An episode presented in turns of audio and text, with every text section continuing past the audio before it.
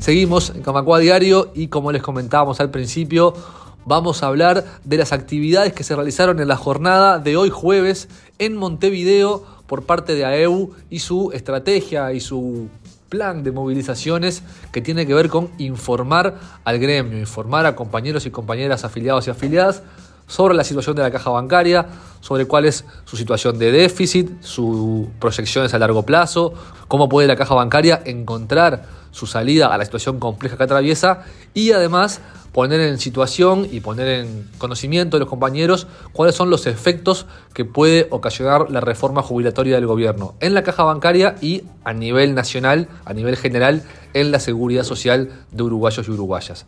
Hoy por la mañana hubo asamblea informativa en el banco HSBC, en su sucursal del barrio Aguada.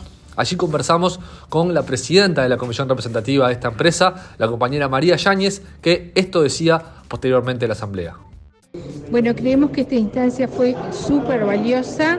Hubo un alto grado de conexión a la asamblea, un alto grado de presencia también, este, y entendemos de que es fundamental estar informados, tener claros cada uno de los puntos, tener claro la importancia de que se respete, se valore y se defienda eh, la ley 18396, que es la que nos este, avala y nos da el, respaldo para que la caja siga adelante en este, mientras se transita este proceso hasta que eh, eh, poder lograr el aporte de la PCP que nos corresponde, del 4 por 10 mil, de que el gobierno firme el decreto.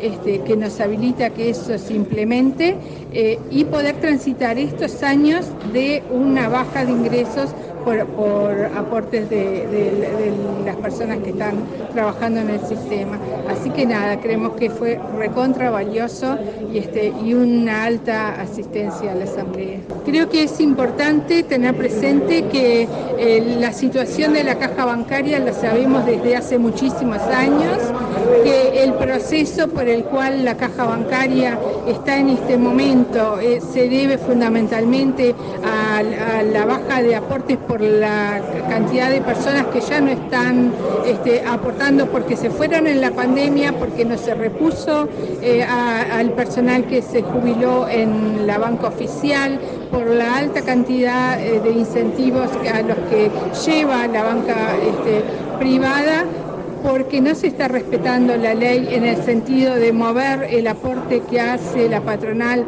de la PCP del 2.5 por 10.000 al 4, que es lo que está incluida en, la ley, que es un derecho, es algo que fue aprobado por el Parlamento, que fue aprobado hace muchos años y del cual eh, no se hizo uso hasta ahora para no abusar de ese, de ese instrumento, pero que es un derecho de que está legitimado y por el cual nosotros estamos peleando para que el gobierno firme eh, el decreto y ese aporte se realice y así pasar esta década hasta que vuelva a equilibrarse eh, eh, los aportes con la cantidad de jubilados y pensionistas que tiene la Cámara. Más tarde, también hoy jueves, en la Plaza de Deportes número 1 en la Ciudad Vieja, se realizó la asamblea informativa para los compañeros de Prosegur Sector Planta. La semana que viene habrá otra para los compañeros de esta misma empresa, Sector Garage, pero hoy fue específicamente para los de Planta. Varios compañeros se juntaron allí en la plaza para escuchar el informe de Pablo Andrade y de Eduardo Larralde sobre la situación de caja bancaria y también la palabra y la presencia de muchos consejeros centrales del sindicato. Tal como hicimos por la mañana, luego que terminó la asamblea, conversamos con el presidente de la comisión representativa de la empresa, de Prosegur en este caso, el compañero Jerónimo Vera, que esto nos decía. Bueno, para nosotros es muy importante eh, cumplir con las asambleas informativas eh, en consonancia con lo que está haciendo el sindicato en todo el país. Ya desde diciembre, cuando asumimos este, en la nueva representativa, eh, dijimos de, cumplir con ese mandato de, mantener informados por lo que se venía, ¿no? Ya sabíamos que que había un apuro del gobierno de tratar de, aprobar la reforma lo antes posible. De hecho, bueno, hoy estamos con media sanción y sabemos que a fin de mes se, va a tratar en diputados. Y bueno, eh, importantísimo para nosotros mantener al colectivo informado. Hoy lo hacemos acá en planta. El martes que viene lo hacemos en Garaje. Somos una empresa que tiene más de 350 afiliados en todo el país. Y para nosotros, bueno, es, muy importante, sobre todo para de cara a lo que va a ser la Asamblea General del Sindicato, donde eh, lo que prima ahí es que los compañeros ya tengan noción información de lo que estamos hablando. Hay muchos datos técnicos que, hay que desarrollar con tiempo, se habla de PCP, se habla de pensiones, se habla de, quitas de pérdida de derechos que, es difícil de digerir. Entonces, eh, tomando en cuenta de que si los compañeros solo mirando el noticiero se informan, no van a llegar a buen puerto, la obligación y el compromiso nuestro de tratar de hacerlo mejor. Cuando hablamos de seguridad social es un derecho humano fundamental, eso, eso creo que es algo que hay que, con el vecino, con el, compañero de trabajo, hay que eh, decirlo, decir, porque está presente, esto lo aprendí también hace poco, uno va, copiando eh, discursos porque así es como lo vamos entendiendo, con palabras sencillas. Este, es algo que está presente desde antes que nacemos hasta que después de morimos. Nosotros nos morimos y alguien que queda atrás nuestro y necesita una pensión o necesita de valerse de, una ayuda cuando ya no estamos.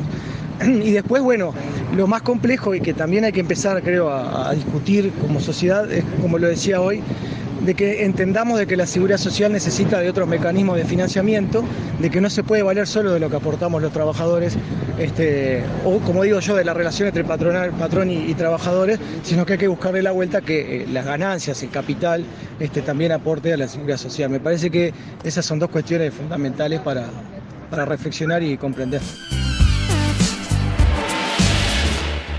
Para terminar este informe, vamos a escuchar la palabra del el consejero honorario de la Caja Bancaria, Eduardo Larralde, quien representa a los trabajadores activos en el Consejo, quien por la mañana dio la parte expositiva, fue quien brindó la charla a los compañeros sobre la situación de la caja, los números y demás, y también participó de la asamblea de la tarde en Prosegur. Esto decía Eduardo Larralde sobre la importancia de mantener informado al gremio sobre este tema.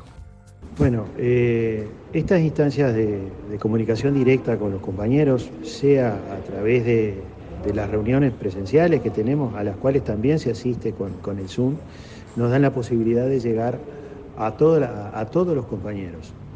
Eh, es fundamental que, que todos los compañeros conozcan con la mayor profundidad posible temas que de repente son un poco complicados, pero que pueden traducirse en términos sencillos y que conozcan de primera mano los datos que tenemos sobre caja bancaria.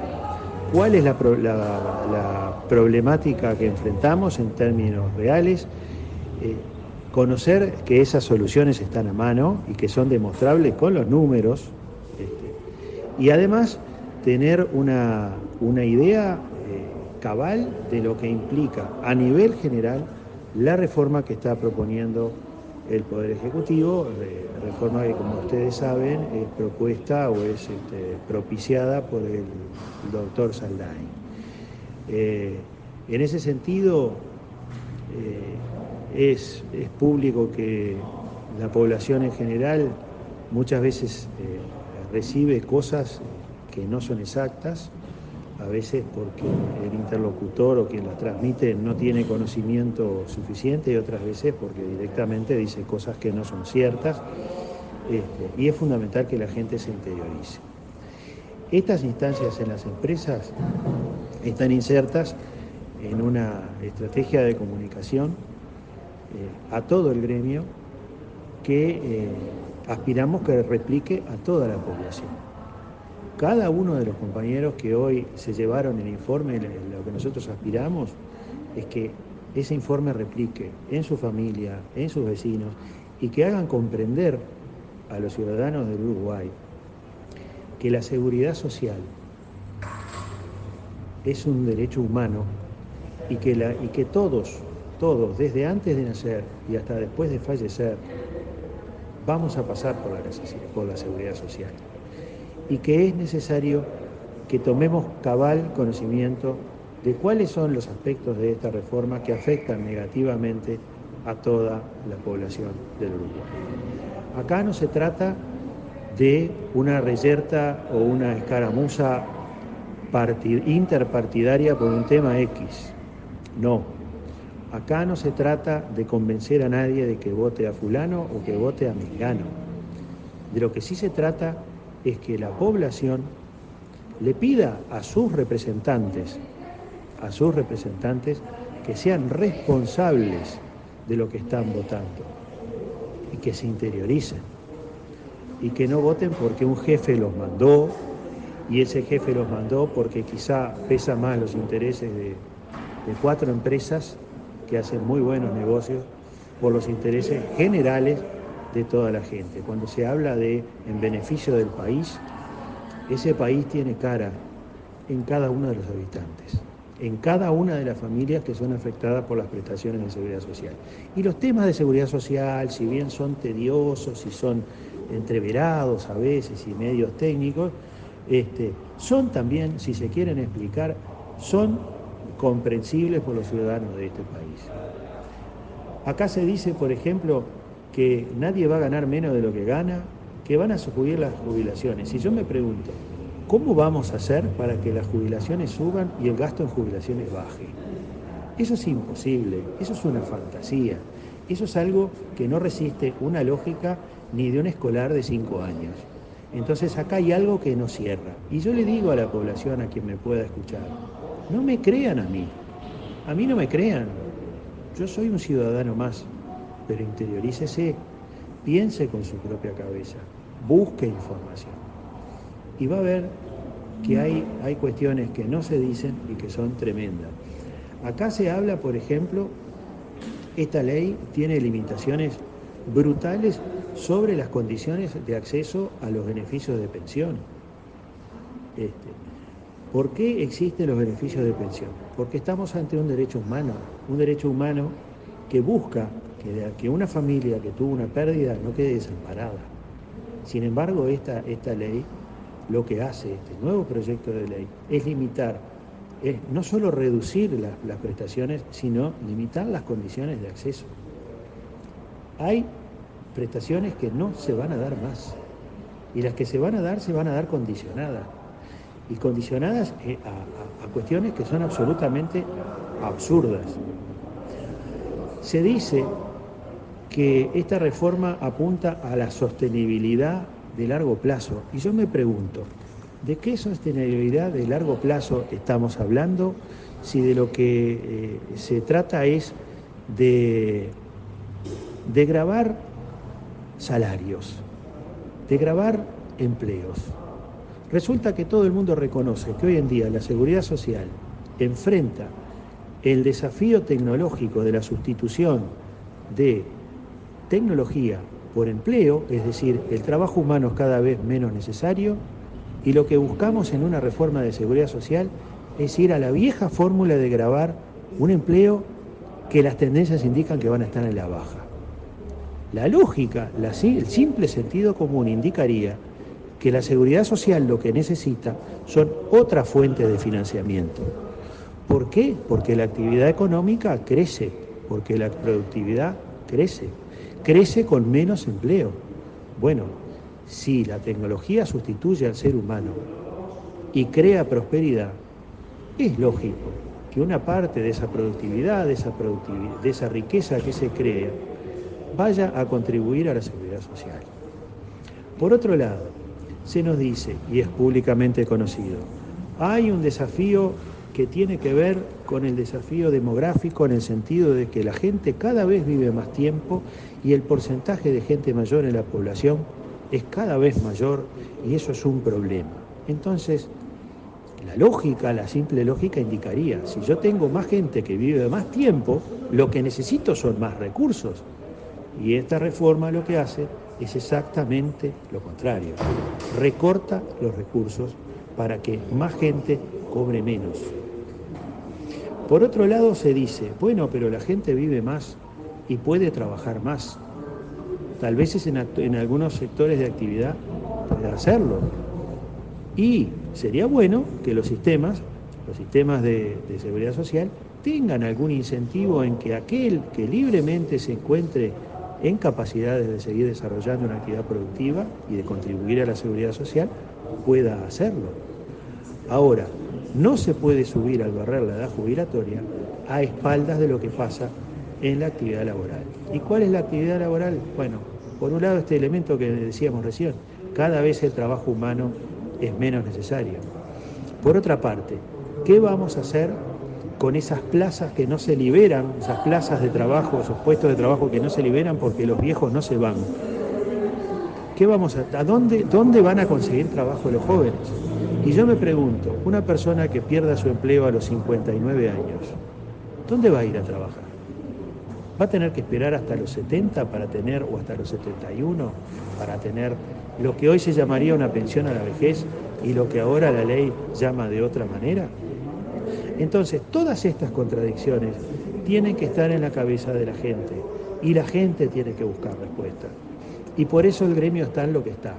Hoy en día, junto con estas asambleas y estas reuniones que se están haciendo de la manera de manera que tengan la mayor difusión posible, se están haciendo en todo el país. Y se están yendo a buscar a los diputados en el lugar donde viven, allí donde están sus vecinos, sus votantes, sus compañeros del pueblo, ese pueblo al que van a tener que responder.